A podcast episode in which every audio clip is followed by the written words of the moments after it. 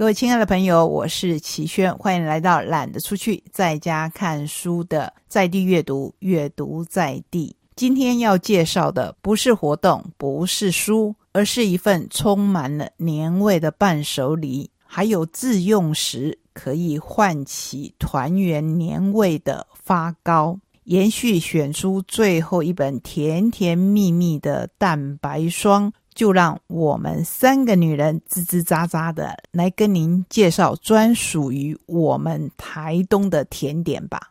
亲爱的听众朋友，在今天的节目当中，好快哦，农历年的脚步越来越近了。其实年节前呢，大家都会开始忙着把手边的工作做一个总结之外，也开始要准备送年礼了。那么在年节送礼的时候，有些什么样的选择？我们今年度在节目当中一样要为大家来推荐台东知本老爷大酒店，在农历新春期间很有过年。氛围的一道甜点，所以今天呢，在节目的现场，我们邀请到资本老爷酒店的公关负责人，我们的许勋丹，在节目的现场，丹丹您好。记录哈，各位听众大家好，是还有这个年礼的爱用者，也是受惠者。我们台东在地的作家跟资本老爷推动了一系列译文讲座的合作伙伴齐轩，在节目的现场，齐轩你好，记录好，各位听众朋友大家好，丹丹好，我是齐轩啊，我是爱吃鬼，真的是很好吃，很好吃，一定要来跟大家推荐。对，其实这个年礼呢，不要只有送给亲友，自己也要留一份。才有过年的氛围哦。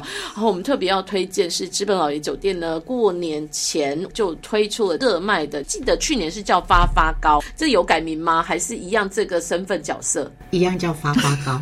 对，但是我们的口味会决定今年的名称是什么。因为我印象很深刻，在算是今年初的这个农历年前，丹丹特别有带剧本老爷的主厨来到现场，在我们的节目当中帮大家介绍了剧本老爷的发发糕。然后呢，哦里头我印象很深刻是有加入一些水果的成分，让口味更清爽，而且是有嚼劲、有口感的。去年做这样的研发，那今年。年做什么调整？在明年的农历春节前，我们要送礼的时候，可以怎么样来介绍这样的应景的美味？其实我们。从二零一八年开始，就因为过年大家都想要有一个年味的伴手礼，就沿用了传统的花柜来延伸出我们的这一道发发糕。用意还是希望大家可以守住这个年味，因为其实也借由主厨的特长，然后利用每年不同的食材去开发新的口味。比如说二零一八年就是先比较传统的黑糖核桃口味，传统的口味其实最容易吃出它真实的口感。二零一九年，我们是用无花果胡桃来取代前一年的口味，也意外的得到客人的喜爱。因为无花果在前两年其实是一个蛮受大家喜爱的食材，也非常的天然，又是台东的一项特产，很少量的一个特产。在二零二零年就想要再创新口味，所以我们用了荆棘跟苹果销售，也蛮意外的，大家喜欢这个创新口味。是。今年呢，我们希望可以有有别以往的水果风味。我们回归到年节最常看到的一个食材，就是我们的桂圆。哇哦，这个做在发糕里面真的很有年味，对，而且会非常非常有特色。是，那这一款桂圆呢，其实说实在，桂圆到处都有。嗯，主厨怎么选？第一个，我们是选柴烧。制成的烟熏桂圆，相对的整个食材上用料就已经是比别人再高一等级了。因为它是柴烧烟熏，所以桂圆的香气非常非常的厚。我们还是有加入核桃来增加口感、营养。所以这一次我们推出的丰收福气发发糕，使用的材料就是我们的柴烧烟熏桂圆核桃。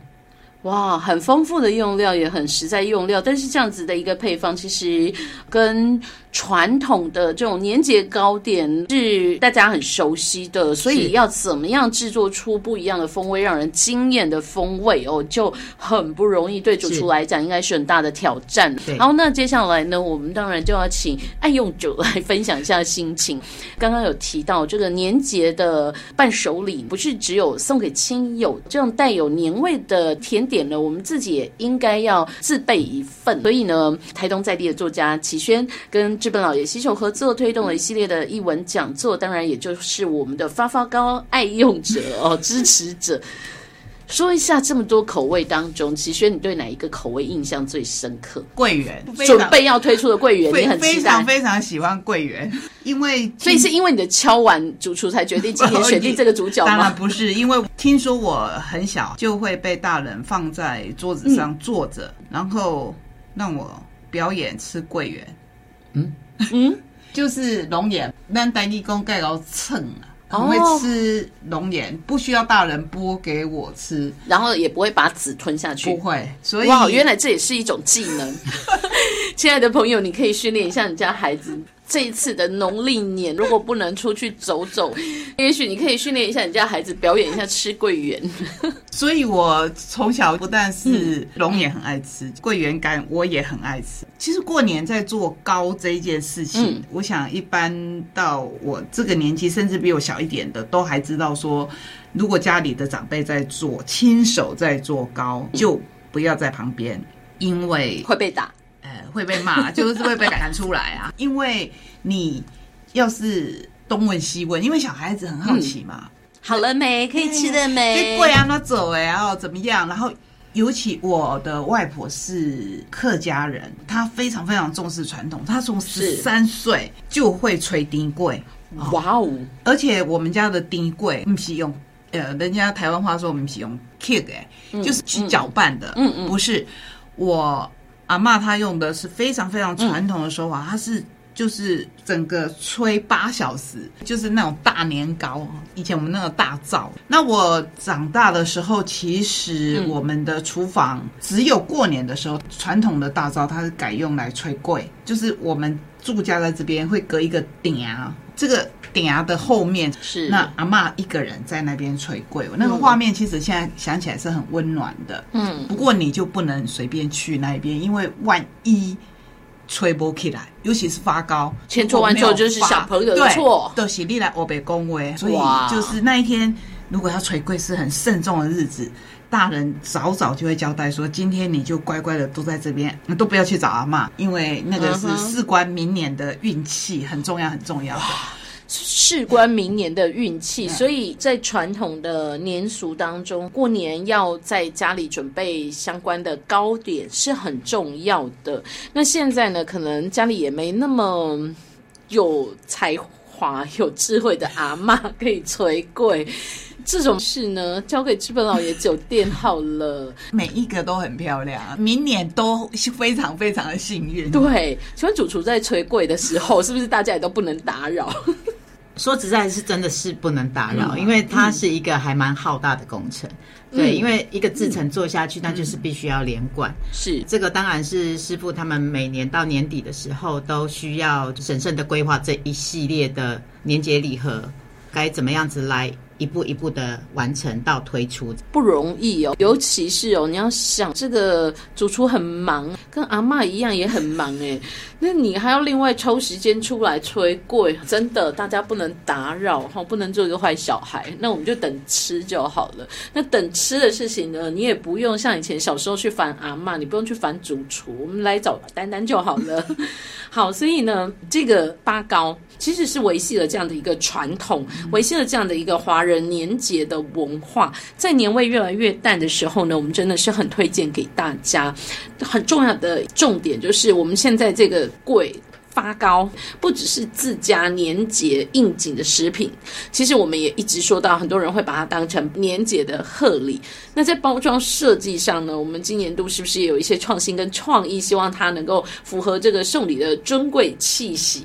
没错，我们其实从二零一八年开始呢，每年都有不一样的礼盒设计，一年比一年还慎重。那尤其今年的设计呢，跟礼盒呈现呢，又有别以往清新，整个的设计感会让人觉得这不只是一个礼盒，带给大家的是一个不一样的感受。想要让大家过年过节除了吃得到年味，也可以看到不一样的呈现。大家可以有一些交流，在这精美包装的礼盒之下呢，分享传统年味，推荐给大家。既然是食品级的伴手礼，请问购买之后我们要怎么样保存？还有保存期限？那我们在享用的时候，是不是有一些什么样的程序才能够回复到它刚出炉的美味？其实我们的制成都不添加任何的防腐剂，保存期限一定很短。我们会利用一些特殊的保存方法跟建议，然后可以让大家延长品味的时间。通常呢，我们在制作好了、初步的包装好了之后呢，我们都会直接先急速冷冻。冷冻了之后呢，就可以把它的美味锁在里面。民众购买回去或者是收到这个礼了之后呢，我们都会建议，如果没有要马上食用的话，一样回到冷冻。要食用的前一天，可以先放到冰箱冷藏来退冰。接着要食用前，我们放入电锅，电锅就可以喽，大通电锅那一种，里面加两杯水，整个发发糕放进去，把它蒸透就可以了。蒸透，主厨有透露一个小秘诀，稍微给它放凉一下下，那个口感会是最 Q 软的，才可以吃出桂圆的香气。哇，很简单的步骤，马上传授给大家哦！你要送礼的时候，也可以附上简单的说明，一定有。对，那这样子的一个年节好礼，别忘了帮自己也准备一份哦，让我们一起来感受一下传统的年味。今天节目当中，非常谢谢两位的推荐，也谢谢听众朋友跟我们一起分享这样的一个过年的气息。谢谢，谢谢，谢谢各位朋友，让我在空中跟您分享。各式各样，无论是实际的，或是人生的各式滋味，不管来叩门的是幸福，是考验，是挑战，都希望这一个小时的旅程能够温暖你的心，让我们觉得人生路上不寂寞。下个礼拜同一时间空中再会，拜拜。